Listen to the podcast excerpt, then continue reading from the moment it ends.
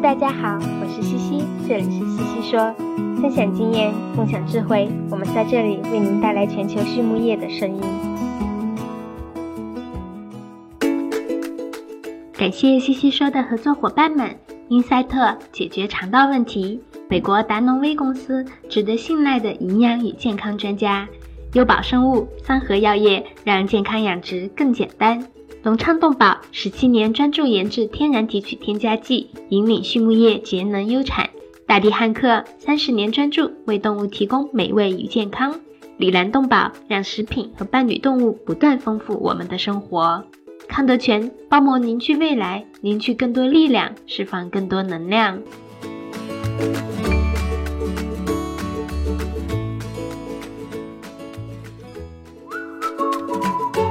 隆昌集团是一家专注研制新型饲料添加剂胆汁酸的头部企业，拥有科技化的胆汁酸生产基地——隆昌胆汁酸。作为集团自2004年创立以来持续研发和生产的拳头产品，采用动物原料提取，是畜牧业提高脂肪消化吸收的代表，在饲料安全、绿色养殖、食品安全道路上扮演重要的角色，得到了国内外客户的高度认可。隆昌集团致力于为饲料厂一条龙企业。和养殖者提供立体化的指导和服务，借以实现帮助六千家优秀的饲料企业和一千万养殖者安全创富的美好愿景。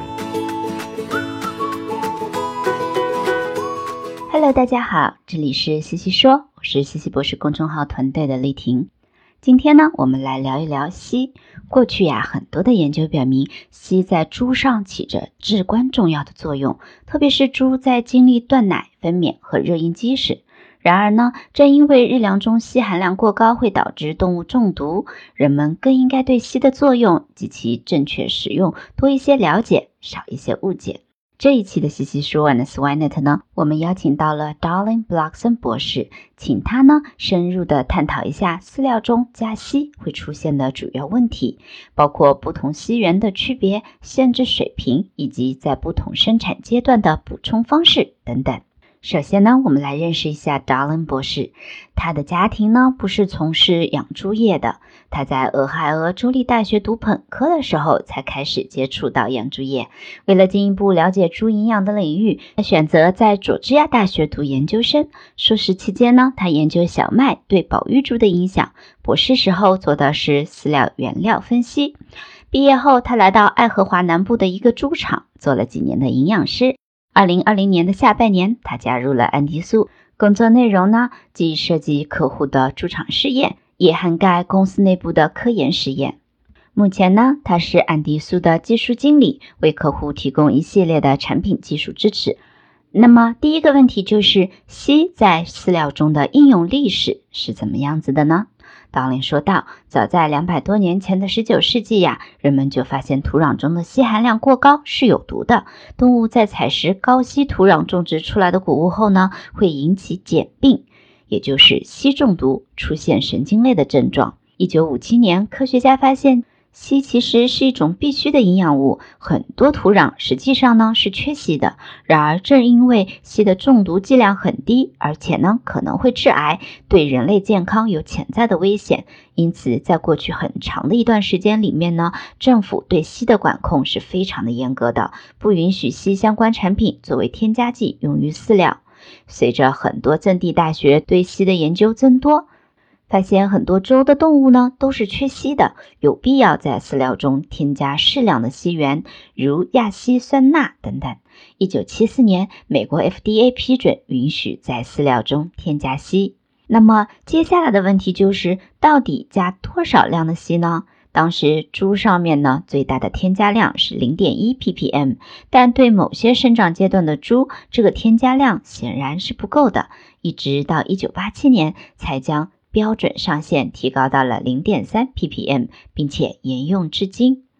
第一代硒类产品呢是亚硒酸钠，随着科技的不断进步，二零零零年左右，第二代产品酵母硒上市。这类酵母呢是在亚硒酸钠作为培养基的环境下生长的，然后形成有效成分氮氨酸硒及有机硒产品。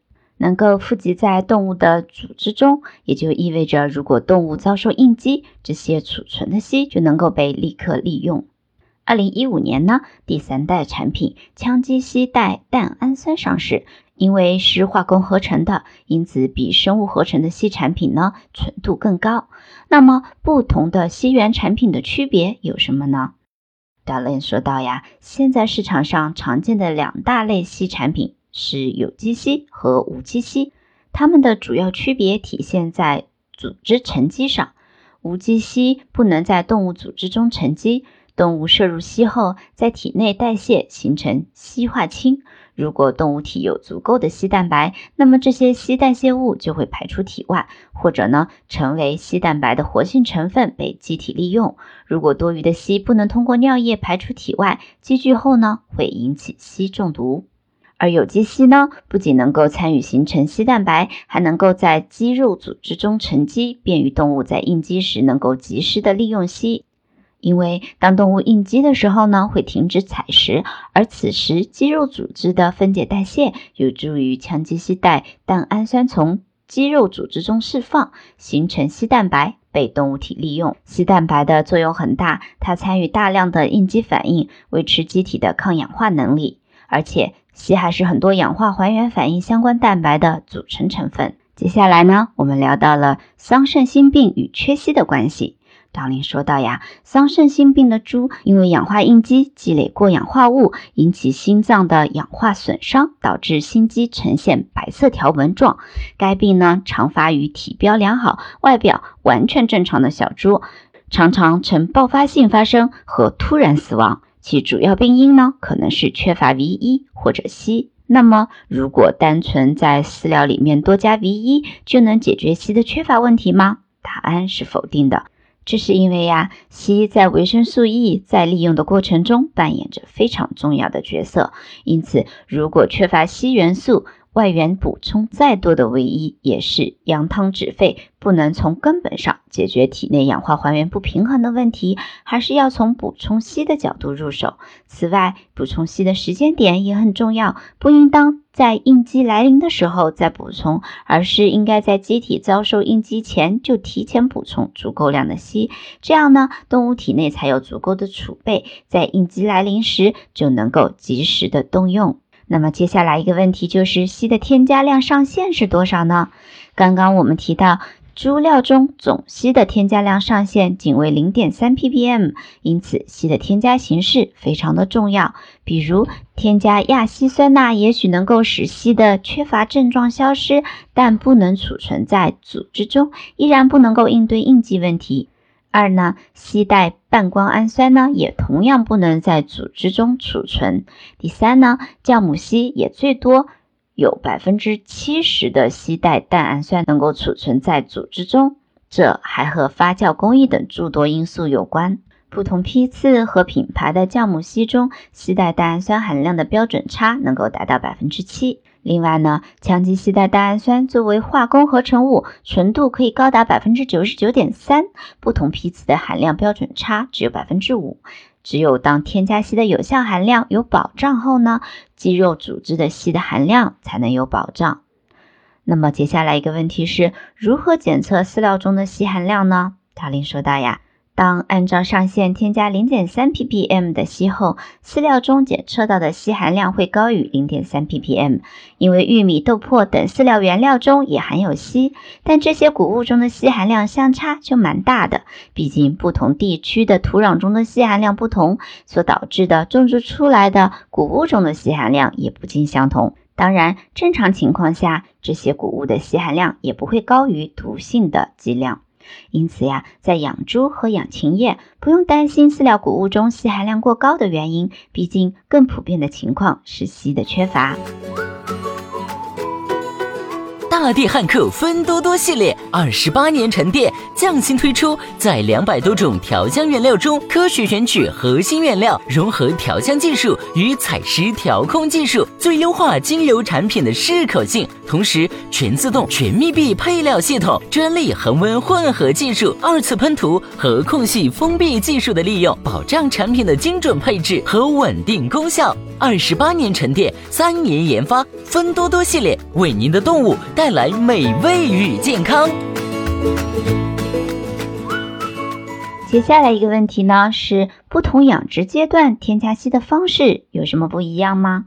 达令说到呀，在母猪、保育猪阶段呢，尽可能按照上限添加，因为分娩时血清生育酚、硒、谷胱甘肽过氧化物酶等抗氧化物的含量都是下降的。仔猪出生和断奶时遭受应激，导致血清丙二醛的含量很高，过氧化物酶很低。而在生长育肥猪阶段，很多养殖户呢。可能在这个阶段选择使用无机硒来节约成本，想着只要消除缺硒症状就行了。但实际上呀，这个阶段的猪需要比我们传统认知更高一点的抗氧化和硒水平，以应对热应激。